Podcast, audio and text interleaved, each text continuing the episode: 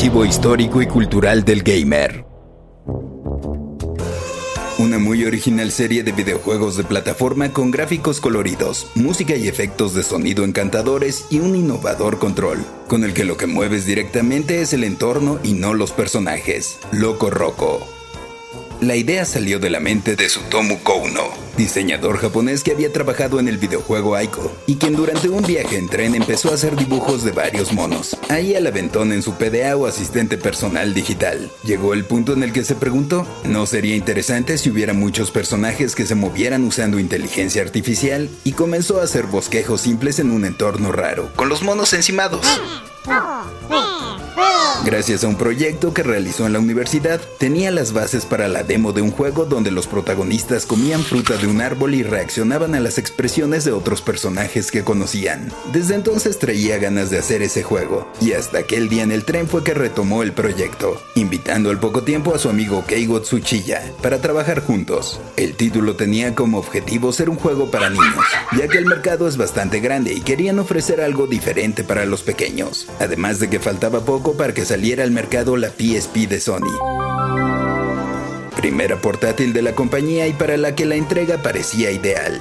La jugabilidad sería simple. Se llevaría de un punto a otro a unas lindas criaturas redondas llamadas Loco Roco, unas bolas con ojos, que deben rodar y rebotar para alcanzar el final del nivel, pero principalmente usando los botones L y R, los que están en los hombros del control. Oprimías uno u otro para inclinar el escenario, o bien ambos para saltar. A medida que comías frutas y otros objetos a tu paso, el protagonista crecía, pero también era posible dividirlo en pequeños rocos para pasar individualmente en espacios espacios pequeños. Para ello tendrías que oprimir el botón de círculo, y si lo hacías nuevamente de forma sostenida se volvían a unir. A pesar de la simpleza del juego, resultaba tremendamente adictivo. Con sus personajes adorables y una banda sonora espectacular, Loco Roco se convirtió en un éxito, posicionándose como uno de los juegos más vendidos en PSP cuando se lanzó a mediados de 2006, el 13 de julio en Japón y el 5 de septiembre en América. La historia nos planteaba que en un planeta muy lejano, los Loco Roco y sus amigos los muy muy... Ay, sí, muy muy.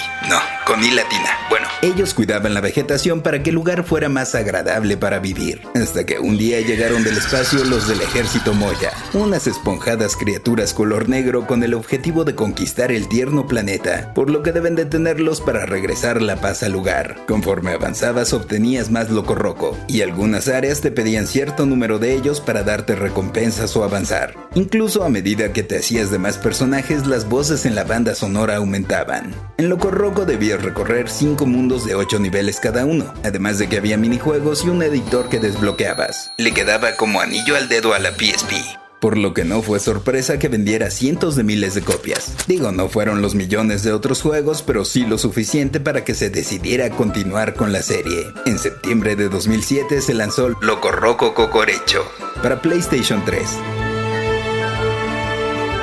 que a pesar de no ser una secuela tal cual fue entretenido. Aquí controlabas mediante la palanca izquierda a una mariposa, el cocorecho del título, a quien seguían los locorroco que estaban dispersos a lo largo de los niveles, y debías dirigirlos a la meta en un grupo lo suficientemente grande como para pasar. También podías hacer saltar a los locorroco oprimiendo en repetidas ocasiones círculo. Digamos que se controlaba de forma más convencional, pero en 2009 llegaría a América la secuela para PSP. Ahora sí, locorroco teniendo de nuevo una buena aceptación e incorporando novedades como más personajes y la capacidad de nadar bajo el agua o pasar a través de grietas. La historia comenzaba después de vencer a los Moya en el primer juego, y los Locorroco ya andaban bien campantes, bien felipes y con tenis, hasta que el líder de los Moya, con mucho, emprende una nueva ofensiva con una canción que absorbe la fuerza vital de cualquier ser.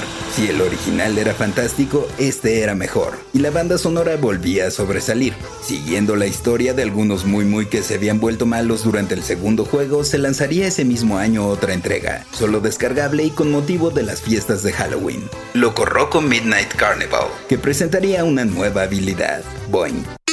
Sí, Boing, así se llama y te permitía hacer una serie de saltos en cadena con los que era posible rebotar hasta en las paredes. Y no se supo más de Loco Roco, hasta que 8 años más tarde Sony anunció la remasterización de Loco Roco 1 y 2 para PlayStation 4.